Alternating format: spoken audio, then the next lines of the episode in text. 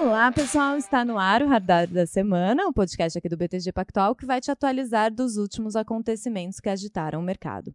Eu sou Marcele Gutierrez e, neste episódio, estamos sem o Gerson Zanlorenzi, que está em um grande e feliz evento familiar, mas nos próximos ele está de volta.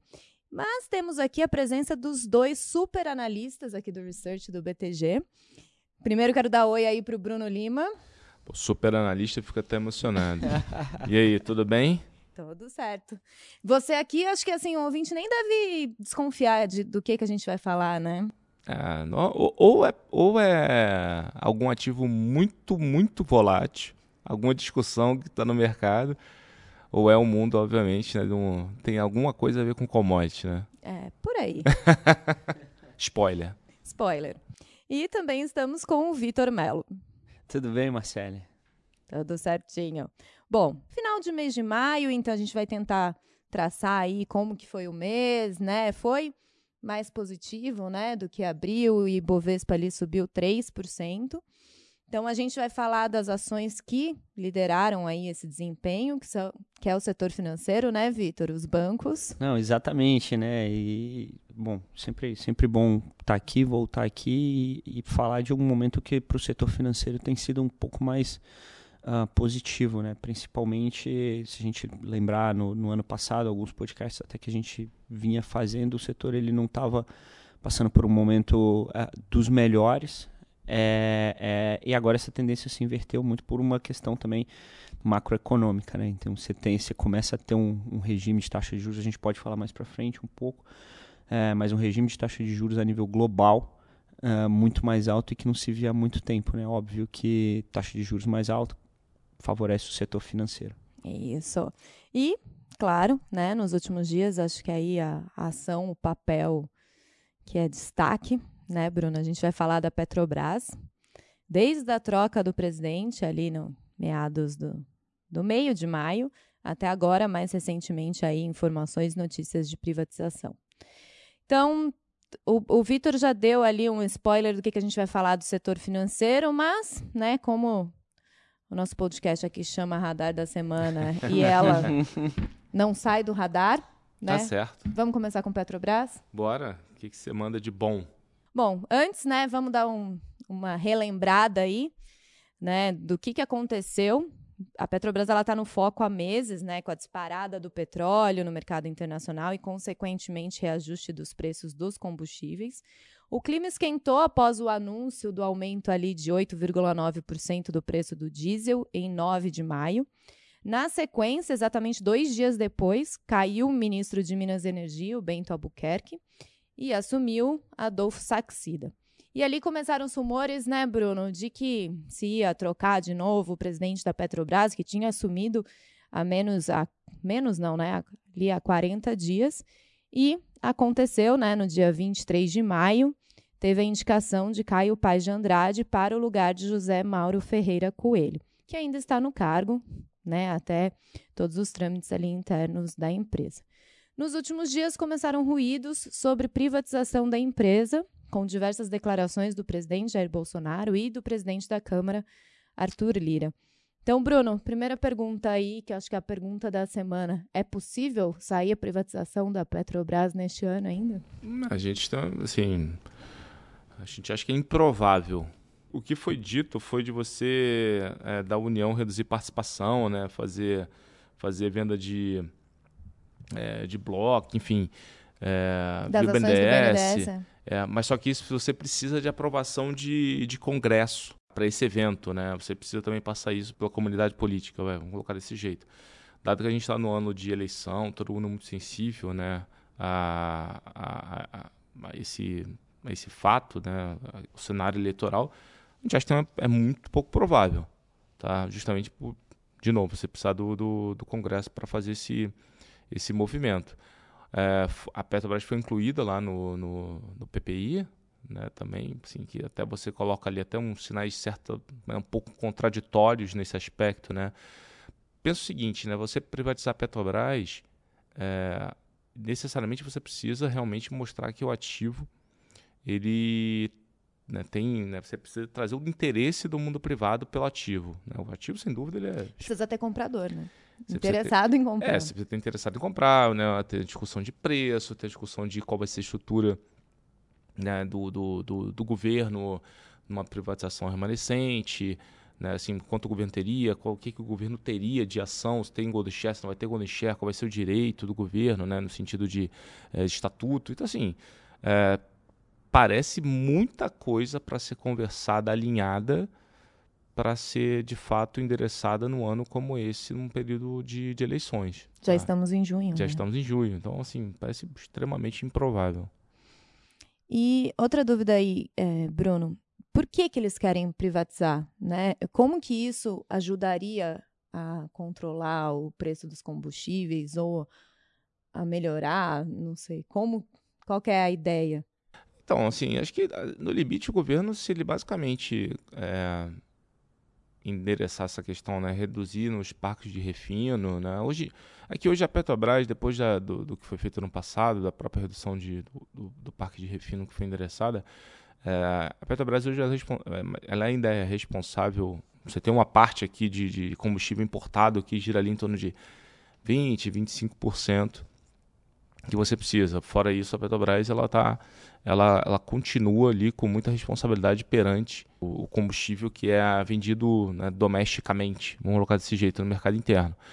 Se de fato fosse endereçado essa redução de parque de refino, a Petrobras teria naturalmente, menos relevância no combustível doméstico. É, então, não, você não está privatizando, mas você está reduzindo a, né, a, relevância da Petrobras perante toda essa discussão de preço de combustível. Já seria uma forma de você, de fato, tirar um pouco de toda essa volatilidade relacionada a petróleo sobe, petróleo cai, né? câmbio aprecia, deprecia, impacto na política de preço, né? na paridade internacional de preço, uh, que parece ser, de fato, alguma coisa muito mais uh, palatável né, do ponto de vista tanto de governo quanto de, enfim, é, iniciativa privada, do que talvez você privatizar a companhia como um todo. É, então seria uma forma ali, um meio do caminho que faria total sentido. Mas de fato, você precisa ter um ativo né, que seja pô, interessante. Acho que esse é o primeiro passo. Né, no limite, vamos dizer que existe uma probabilidade, sei lá, vamos dizer que aconteça, vai, que a privatização ela seja comprada né, pelo, por todo o governo, esse negócio, em algum momento do tempo, comece a caminhar. Eu acho que nem a iniciativa privada nos parece que não gostaria de ter parque de refino associado. Né? Naturalmente seria desinvestido em algum momento do tempo. Então acho que para você extrair talvez o principal valor da companhia que está no business de exploração e produção, entre hoje e né, uma privatização no momento, sei lá, X, você deveria uma das coisas deveria ser o desinvestimento por completo do parque de refino. Tá? Então, essa talvez seja a principal sinalização para isso de fato acontecer. E isso já está em, em processo, né? A venda das refinarias já, já é, tem já, algumas... algumas foram feitas, mas tem algumas outras relevantes para acontecer. Aqui entra em discussão também com o CAD, né? Tem todo esse... Enfim, é, teve, por exemplo, uma esqueci o nome, mas teve, por exemplo, uma pequena que essa semana teve uma. Lubinor. Foi é? Lubinor, né? Ah. É, que aí pô, o governo lá do, do, do, do estado né, tá querendo judicializar o processo, dizendo que foi vendido. Então, assim, de novo, né? Ano eleitoral, a vol política sempre, sempre acaba trazendo né, um pouco dessa discussão para a mesa. Ah, e aí você está de fato, enfim, é, num cenário um pouquinho mais. Vai. É, o caldeirão tá, tá, tá ali em ebulição, né? Então, acho que tem tudo isso também que a iniciativa privada, pensando né, no comprador, levaria em conta, né? Só confirmando, é isso mesmo. É a refinaria Lubrificantes e Derivados do Nordeste, a Lubnor, que o prefeito ele entrou na justiça sobre a venda da refinaria. Prefeito é. de Fortaleza. É isso, exatamente isso. Então você tem, né, imagina a iniciativa privada, né, discutindo um monte de coisa, assim, poxa, primeiro tira todos esses parques de refino aí, né? E depois, depois a gente conversa sobre privatização, que eu acho que no final faz sentido, né? O, o, o, o, onde a Petro ganha dinheiro hoje é no exploração e produção de fato, né? Assim, relevante, é o que faz mais sentido na geração de caixa da, da, da companhia como um todo. E, Bruno, antes da gente partir até para mais alguns detalhes aí da Petrobras, a gente estava até conversando antes aqui de começar a gravação que saíram algumas informações da reunião da OPEP, que ela concordou ali em aumentar a produção de petróleo para julho e agosto. Como que vocês estão vendo aí essa questão da oferta, de aumento da oferta de petróleo no mundo? Eu, isso é um ponto bom, porque se a gente pensar um pouco no que o petróleo hoje ele significa perante o mercado, hoje o petróleo acho que vale comentar, né? O petróleo é uma commodity de consenso, tá? Todo o mercado todo mercado gosta da tese de oil, né, como pano, assim, pensando no médio e longo prazo. Então, acho que guardar a devida proporção no sentido técnico da coisa, acho que vale ter sempre isso em mente. Esse é o lado fluxo. No fundamento, é, a despeito desse pequeno aumento, né, que possa ser endereçado pela, pelo fato de você retirar a Rússia do acordo da OPEP deixar a Rússia livre, é, o que a gente tem visto desde o ano passado é uma dificuldade desses, desses países produtores relevantes de fazer frente ao aumento por não terem, ao longo dos últimos vai, 5, 10 anos, investido de forma significativa em aumento de produção. Tá? Então, o que eu estou comentando aqui? Eu estou falando, é um termo de agora no mercado que chama-se depletion. Né? As reservas das companhias, né? os postos produtores ou os ativos produtores de commodities, esse termo pode ser utilizado seja para minério de ferro, seja para petróleo, para qualquer coisa. É, você começou a ter um. Como toda vez que os ativos ele entram né, na, em depletion, você precisa investir em aumento de produção, né? Sei lá, você aprofunda o poço, se for o caso, né? Você, você aprofunda a mina, né? Você tem que investir mais para você de fato conseguir exaurir né? É, o ativo, não exaurir, perdão, usei a palavra errada, você conseguir é, é, é explorar o ativo é, de uma forma mais eficiente, só que um pouquinho mais custosa, dado que, né, entre aspas, o mato alto já foi. Isso posto, pensando para frente, assim, a gente continua vendo oferta e demanda apertado. Isso não mudou. Então você tem esse, esse aumento pontual, que beleza, ao, ao PEP, Arábia Saudita, enfim, alguém pode fazer, mas para frente, nada mudou. A gente só está discutindo o que é conjuntural o que é estrutural. Tá? É, essa, essa discussão toda desse jogo de mercado, né, pensando global, em termos globalizado, é, mais globalizado, de, poxa, a Rússia fora da OPEP, é, sanções sendo aplicadas. Vale lembrar, né, é, petróleo, quando você faz o consumo do petróleo, o petróleo tem N especificações, né? Tem um barril mais leve, tem um barril mais pesado, então depende muito o que, que o país está querendo comprar de fato, né? O que, que aquele país consumidor está comprando efetivamente, o que, que faz sentido para ele. Então, quando você realmente retira uma Rússia de um, de um acordo como esse, e o pessoal fala, pô, beleza, agora posso aumentar para caramba. Depende depende de quem produz um barril que é similar ao que a Rússia produz e consegue fazer frente àquela demanda que existia quando ela fazia parte do acordo. Não é tão simples você assim. Você tem a capacidade, né, para atender tudo. Você tem também a capacidade. Então, dito isso, cara, assim, você pode ter esse bump aqui de curto prazo, mas para a gente não mudou, tá? Sendo bem pragmático, assim, para frente continua enxergando petróleo preço mais alto por mais tempo. 615, 620, 605 Obviamente é difícil dizer porque você tem essas oscilações. O petróleo também é uma commodity muito líquida do mundo, né, de, de, do mundo financeiro, né? Você tem contrato futuro com bastante volume, bastante liquidez. Então ali você tem os specs, né, os especuladores que a gente gosta de falar. Isso também ajuda a fazer a formação de preço, principalmente em curto prazo. Mas assim, acho que o pano de fundo é a tese de fundamentos de médio e longo prazo não mudou. E como que está a paridade da Petrobras com o mercado internacional? Cara, números recentes, eu não vi o de hoje, eu posso até, deixa eu ver se eu consigo pegar uma cola aqui. É, não, eu acho que é até um, um ponto que, que, que, é bem.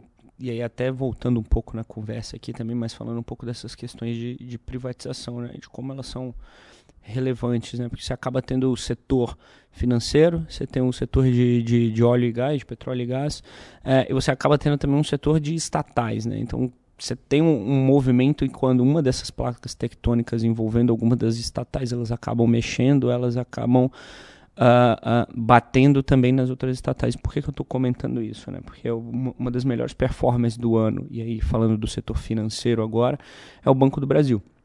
É que inclusive a gente, desde 2013 aqui no banco, a gente não tinha uma recomendação de compra, a gente mudou essa recomendação de compra no começo do ano. É, e dado esse cenário, a gente conseguiu, e dado esse cenário, a gente conseguiu uh, uh, fazer essa ligação entre principalmente um, um, um aspecto eleitoral e, e a, com a pesquisa eleitoral que saiu uh, recentemente, acho que segunda-feira, né, o banco divulgou uma pesquisa e, e, ele veio corroborando alguns dados de algumas outras pesquisas também, o que acabou sendo, na margem, negativo para algumas estatais.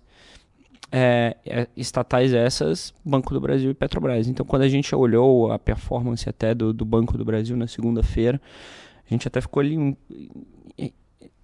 na margem, não gosto muito de usar essa palavra porque não diz muita coisa, mas enfim, é, a gente ficou um pouco encucado o que, que poderia ser, o que, que poderia ser, conversou com alguns players de mercado e todo mundo estava vendo algo muito parecido com a gente. É, operacionalmente você não tinha uh, nenhuma diferença grande nas companhias, apesar de ter uma performance pior do que o mercado nessas duas empresas que vinham vindo tendo uh, uh, boas perspectivas. Então, quando a gente está falando especificamente de Petrobras, acho que todo mundo sabe, tem acompanhado o caminhão de dividendos que a empresa tem pago. Quando a gente está falando de Banco do Brasil especificamente, a gente está falando do banco que apresentou, na nossa visão, o melhor conjunto de resultados uh, no primeiro TRI, que já era de alguma forma esperado. Né? Então, falando dos, dos quatro grandes bancos aqui especificamente, e aí, na nossa visão, o melhor resultado foi o do Banco do Brasil, no segundo lugar, Itaú, terceiro, Bradesco e, e por último, o Santander.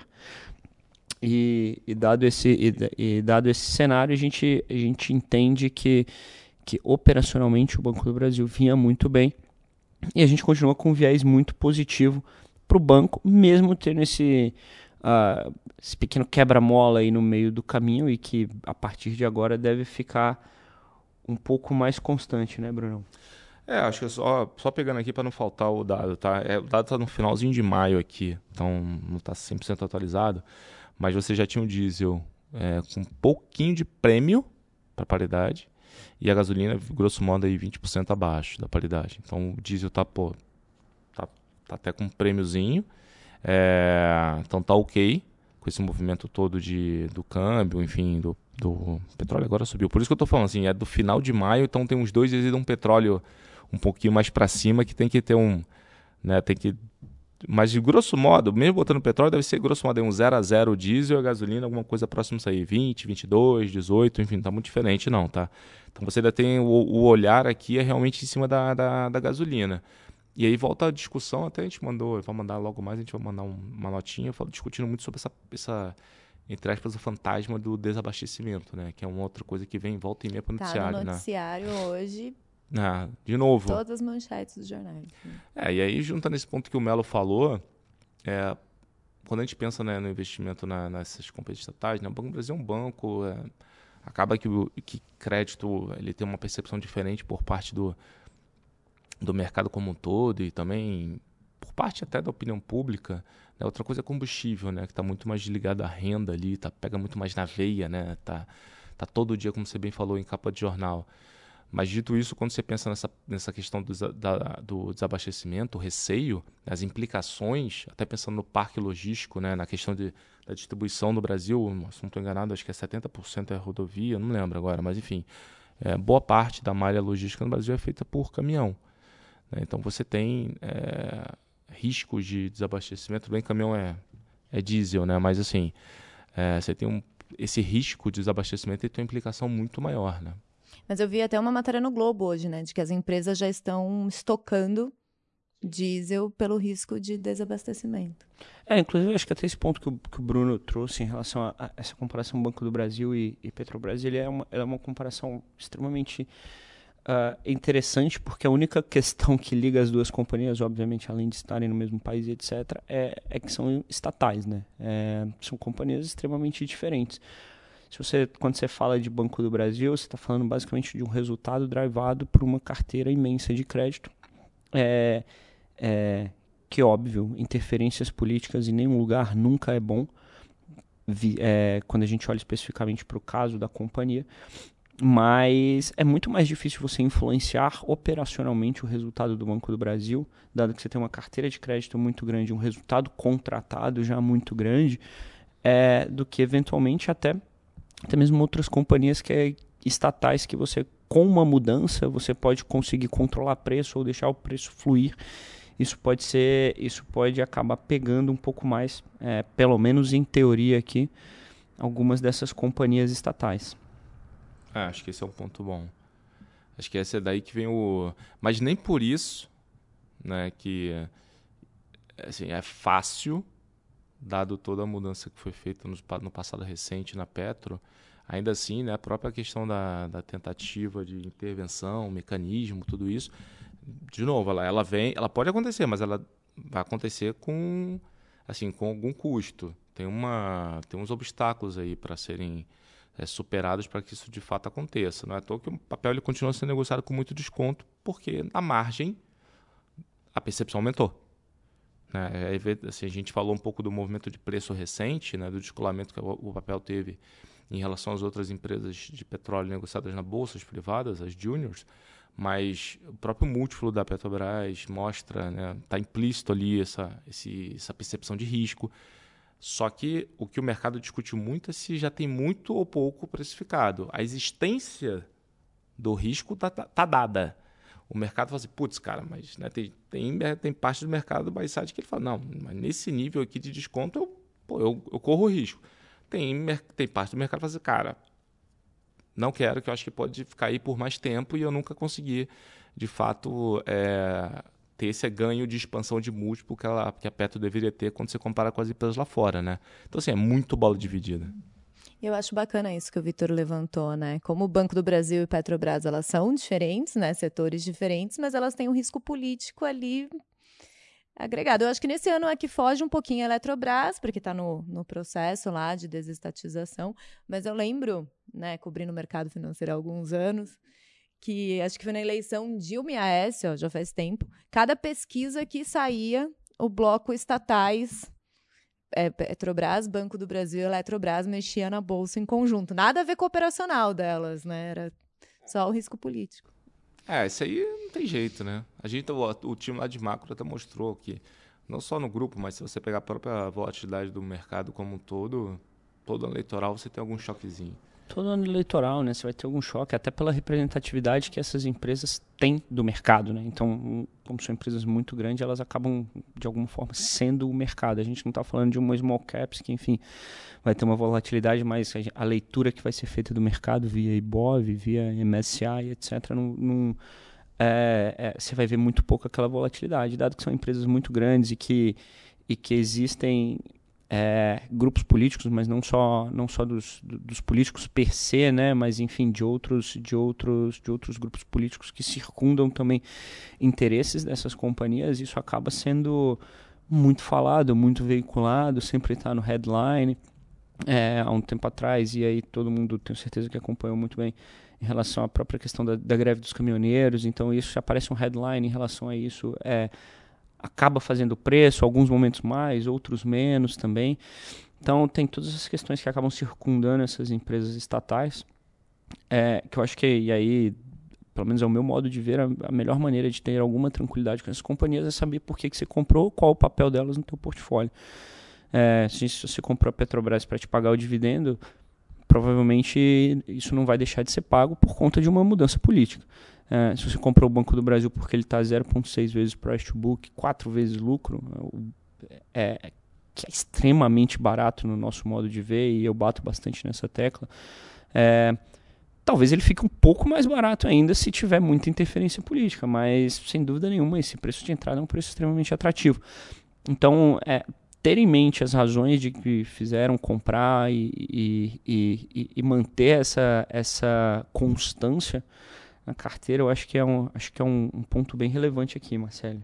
Legal. Aí só lembrando, né, uh, o Vitor mencionou, o peso do Banco do Brasil na carteira do Ibovespa é 2,6% e da Petrobras passa dos 11%. A, a Petrobras ON é 4,4% e a PN 6,7%. Então só a Petrobras ali leva o índice geral, né? Bom, já que a gente falou um pouquinho, né, desse risco político e tal, Bruno, eu queria retomar a indicação do novo presidente aí, o Caio Paes de Andrade, para a Petrobras. Como que tá esse processo, né? A gente viu até hoje que, te, que talvez saia a notícia hoje da, dos indicados para o Conselho de Administração, que tem que ter primeiro essa eleição. E também vi algumas notícias de que o Paes de Andrade ele recebeu a missão ali de mexer em toda a diretoria da Petrobras. Como que vocês estão vendo isso? Tá. A gente, a gente até mandou uma nota um pouco sobre isso, né? Porque justamente como eu estava falando antes, isso acabou aumentando a percepção de risco dessa discussão toda do, é, da política de preço. É, porque basicamente você precisa ter uma diretoria, né, todo mundo com um alinhamento de pensamento em relação à questão da paridade de preço internacional. É, e aí, quando o mercado viu esse, é, é, justamente esse, é, essa direção, né, por, a princípio, nessa, nessa do, do, do, do, do novo CEO, a percepção de gente comentou, assim, opa, peraí, agora parece que né, no passado isso não tinha acontecido até então, né? Agora, né, você trocava o CEO, mas né, de, a, todo mundo ficava por lá, né? Você não trocava diretoria, né? Agora, nessa discussão de você trocar CEO e trocar diretoria, inevitavelmente ver como é que isso também poderia pô, é, afetar a questão de conselho, é, aí, de novo, isso foi um fator adicional que, se bobear até talvez um, né, com um peso até maior, para justamente aumentar a percepção de risco.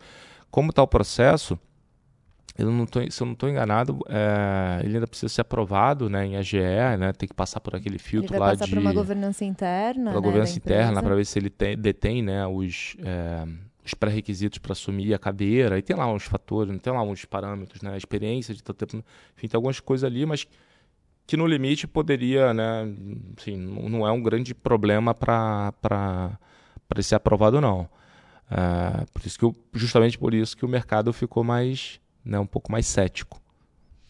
E a questão dos dividendos, Bruno, tem algum risco, né? Porque a Petrobras aí nos últimos meses pagou uma bolada, né? É, então, a, a, o, o, acho que o, o Vitor fez aquela colocação e, e, e, na verdade, o que a gente entende é que existe sim uma, uma, uma, né, uma probabilidade de você mudar a alocação de capital da Petro no ano que vem, caso você de fato mude.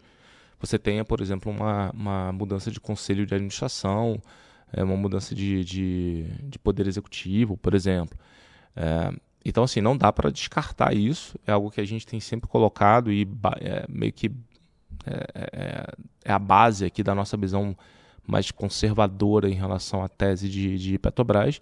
É esse grande ponto de interrogação de uma companhia que está gerando um caminhão de caixa, o que, que vai ser feito com esse, com esse capital, com esse caixa a partir do ano que vem. Uh, investir em parque de refino, pô, não sei, né? Assim, sentido não faz. A gente está vendo os ruídos que esse negócio eles, eles geram. Uh, dá para descartar? Parece improvável, mas não dá. Uh, então, assim, tem esse ponto, sim. Ah, lembrando que a política, o pagamento de de dividendo trimestral, ele foi implementado agora. Isso não existia. Porque atingiu, né, aquele... Atingiu uma regrinha. Isso, a regra de, de endividamento líquido da Petro, enfim, eu não lembro agora de cabeça, mas você de fato ali, você bateu a regra, pô, você trigou. Então, a partir do momento que a empresa começar a se endividar, por exemplo, você sai do, do né, você sai do indicador, você sai da regra. Esse negócio ele sai do radar. Como é que você equilibra isso? E a empresa vai continuar gerando caixa. Para onde vai esse caixa? O que, que, vai, que, que vai ser feito? Né? Qual, qual o investimento ou qual vai ser né, o direcionamento que esse conselho vai dar para essa geração de caixa? Então, acho que tem esse ponto que, de fato, é... aí, de novo, a gente volta à discussão inicial. Né? Tem investidor que fala assim, está no preço, é isso aí, por isso que o papel está 50% de desconto para os peers internacionais. Tem investidor que fala assim, cara, eu acho que posso capturar esse petróleo mais alto de outra forma. Então, é, mas é de, sem dúvida alguma é um ponto de, de observação importante. Legal. Bom, voltando para o setor financeiro, Vitor, você já deu um spoiler ali no início, né? Mas queria entender mais com você aí. Foi, Bruno, também foi isso que puxou o Ibovespa em maio? Marcelo, e o que, que, que, puxou, né? O é, sim, Você já falou não, um pouco ótimo, da Selic, das taxas de juros altas. Ótimo, é. Eu acho que o, o, ano como um todo ele tem sido um globalmente desafiador, né? Acho, é, é investidor e, e, e, e, casas, principalmente lá fora, que são acostumadas a, a investir só em growth, é, tem tido, sem dúvida nenhuma, uma dificuldade de performance maior. E aí, olhando para o nosso mercado brasileiro aqui, a gente tá basicamente, a gente vende o que o mundo quer comprar, né? A gente vende commodity, vende setor financeiro e, e com taxa de juros alto, com spread bancário alto, enfim, isso é uma, uma outra problematização, mas, mas a gente vende o que o mundo atualmente ele, ele quer comprar. E aí até deixando um pouco de lado essa questão de inflow, outflow de dólar pra, é, é, é, é de lado aqui, a verdade é que as companhias financeiras principalmente os grandes bancos, falando mais especificamente, mas a gente pode falar um pouquinho também de Cielo, a gente pode falar um pouquinho de WIS, que também foi uma, surpre uma surpresa no mês, vem performando bem, a gente conversou recentemente com eles, tem gostado do que tem visto. É, é, mas é, a verdade é que essas companhias elas estão baratas é, via valuation.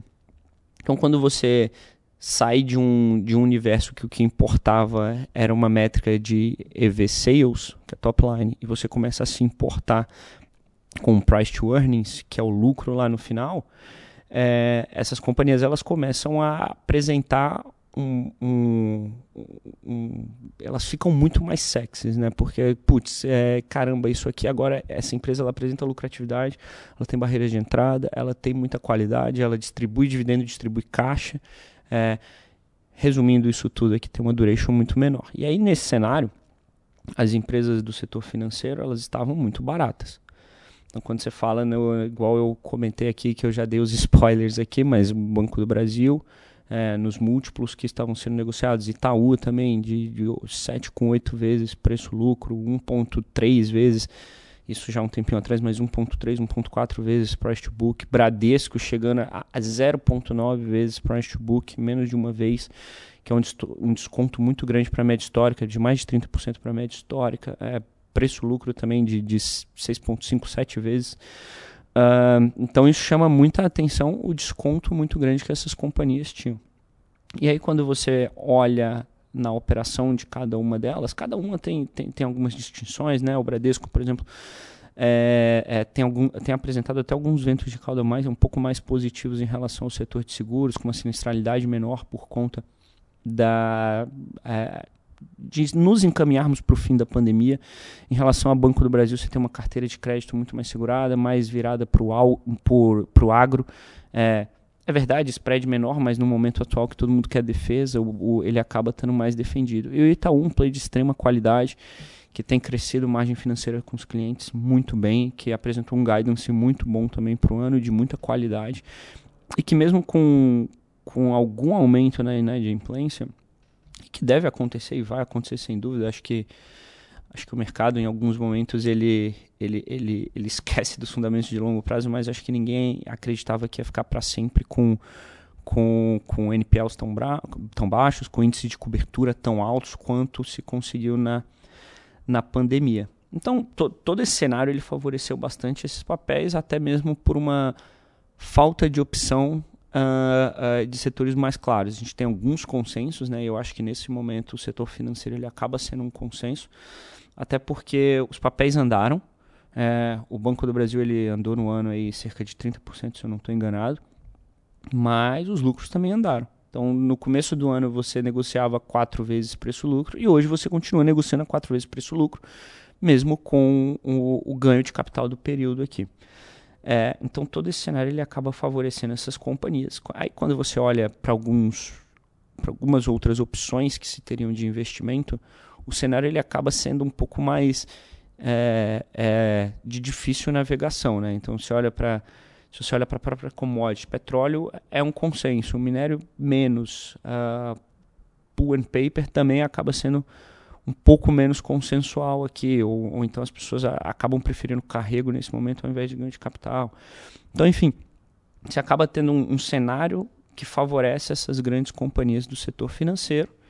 Uh, e aí, falando um pouquinho das menores, das duas que eu citei aqui, pelo menos, acho que. É... Só fazendo. Fala, claro, só, claro. Só trazendo um dado. Você falou, sim, Banco do Brasil subiu mais de 30% no ano. É, olhando aqui até hoje, né, dia 2 de junho, ele subiu 32%. Não, exatamente. E, e, e, a própria B3 chegou a subir 40%, né? Aí tem um, tem um, tem um aspecto, tem um aspecto uh, uh, não sistemático aqui, né? Em relação a só apenas a B3, que com, com um fluxo muito grande de dólar, você acaba tendo uma negociação de equities maior, enfim, fez o, fez o papel andar que é 50% da, da, da, da receita da B3 advém da negociação de equities. É, mas falando especificamente de. E hoje chegou a subir 40, mas hoje a B3 sobe cerca de 15. no ano. Então, via múltiplos também parece, nos parece um preço adequado, uma, um, um, ponto de entrada bom aqui também.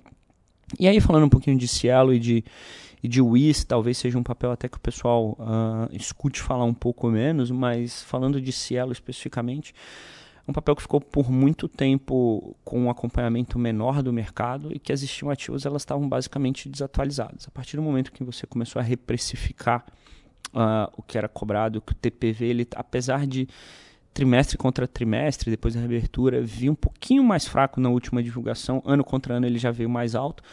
É, e é com as reprecificações eu acabei tendo também um take rate um pouco maior aqui. Então, ventos extremamente positivos para a companhia, sem falar na Cateno, que tem todo mundo também revisto números positivamente. Então, é, a gente tem gostado bastante da tese da tese de Cielo, ainda gosta, é verdade que a companhia andou bastante. A gente ainda gosta para a tese, principalmente é, é, de uma maneira conjuntural. Foi a maior alta de maio, né? Foi a maior alta de 19%. maio. 19%. Exatamente, foi a maior alta de, de maio. E, e, olhando numa perspectiva conjuntural, acho até que a gente gosta mais ainda do papel. Em relação ao WIS, é, é, até lembrando um pouquinho aqui da história, talvez, né? Depois que a, depois que a WIS ela saiu do balcão, saiu do balcão da caixa e etc, muita gente é, duvidava do que, que a companhia ia fazer, de como que ela ia seguir.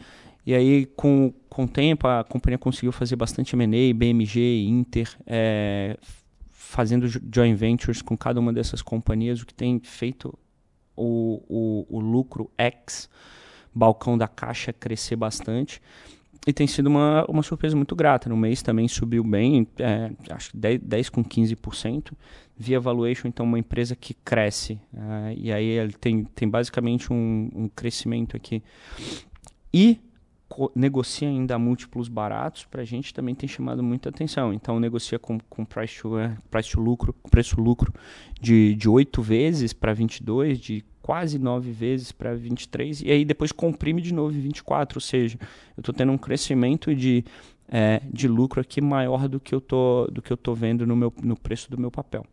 Então a gente acha que, que, sem dúvida nenhuma, aqui também tem alguma oportunidade, apesar de ser uma small cap, de precisar mensurar do tamanho da carteira e etc.